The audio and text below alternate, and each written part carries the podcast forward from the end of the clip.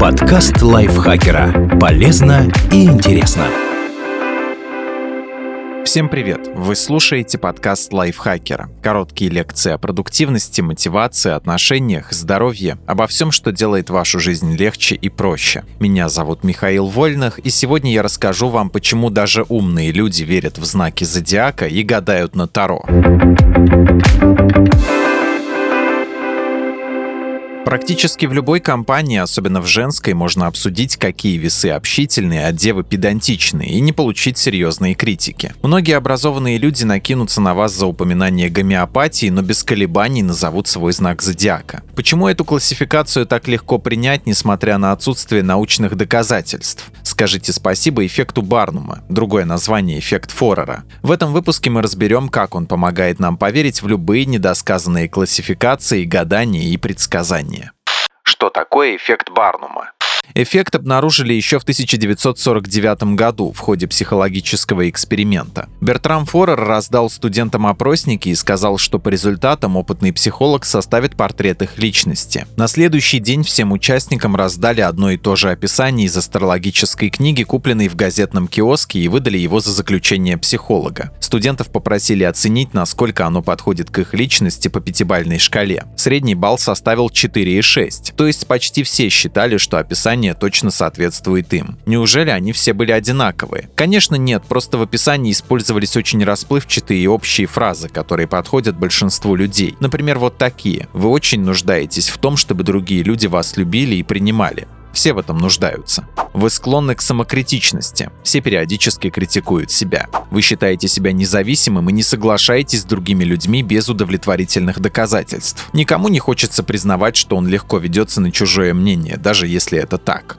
Окраска описания играет большую роль. Они должны быть не только расплывчатыми, но и льстивыми. Люди с радостью приписывают себе хорошие качества, даже если на самом деле они не очень соответствуют их личности. Более того, люди не замечают, что описание общее, даже если им об этом говорят. В одном эксперименте участников напрямую спросили, как они считают, описание больше подходит именно им или популяции в целом. И большинство выбрало первый вариант.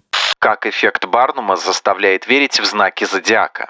Описание знаков зодиака отлично подходит для создания эффекта Барнума. Во-первых, они расплывчатые и общие. Во-вторых, практически полностью положительные. Вот, например, описание одного из знаков с Хоро Мейл. Вы совершенно уверены, что появились на свет для того, чтобы сделать мир лучше, и в этом вы почти не ошибаетесь. Но вы становитесь совершенно безжалостными, когда кто-то пытается обидеть ваших близких. Все хотят сделать мир лучше и не терпят, когда обижают близких. Еще пример с того же сайта. Вы принимаете во внимание многие факторы, в том числе те, которых не замечают представители других знаков. И именно поэтому часто проводите время в размышлениях. Кроме того, вы отличаетесь хорошими манерами, дружелюбием и оптимизмом. Прозорливость, хорошие манеры, дружелюбие и оптимизм. Такие качества с радостью признает в себе каждый человек. И еще, вы сложный, многогранный и очень привлекательный человек. Вы способны очаровать любого, но никогда не делаете этого в корыстных целях. Это просто мед. Вряд ли найдется человек, который прочитает это и скажет, ну нет, это не про меня. Я простой как полено, отталкивающий и постоянно пользуюсь людьми. Расплывчатые общие фразы и что-то хорошее – вот два слагаемых успеха, которые заставляют нас верить в псевдонаучные классификации, а еще во всякого рода предсказания.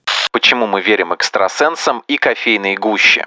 Оценивая предсказания, мы используем тот же способ, что и при прочтении своей характеристики – субъективную или персональную валидизацию. Если вы верите, что написанное или рассказанное относится к вам, то моментально находите соответствие. Экстрасенсам даже не надо особо напрягаться. Клиент сам догадывается, что они имеют в виду и с радостью сообщает об этом. Вот пример из жизни. Одна женщина была уверена в том, что ей попался настоящий медиум, ведь перед взглядом в будущее он правильно описал ей прошлое и назвал некоторые факты из биографии биографии. В частности, он рассказал о заболевании ее матери, о котором никак не мог узнать. Когда женщина рассказывала об этом, сначала все выглядело так, будто медиум назвал конкретное заболевание. Позже выяснилось, что он просто упомянул проблемы по женской части, а они встречаются у многих женщин в возрасте. По такому принципу можно сказать все, что угодно и попасть в точку. Например, если предсказатель говорит о сильной фигуре отца, человек может с равным успехом думать и об отце, если он есть, и о другом мужчине, который имеет влияние на его жизнь жизнь. Родственник, начальник, друг, доброжелательный сосед, да кто угодно. Это работает не только с медиумами, но и самостоятельными гаданиями на всем подряд. Ни одна карта Таро, руны и уж тем более кофейная гуща не расскажет вам о повышении до главного менеджера. А вот о неожиданном приятном сюрпризе – да. При этом сюрпризом может быть и повышение, и свободное место в забитом автобусе, и случайно выпавший второй сникерс в автомате с едой. Вы сами обнаружите это и свяжете с гаданием. А вот то, что не совпало, просто забудется.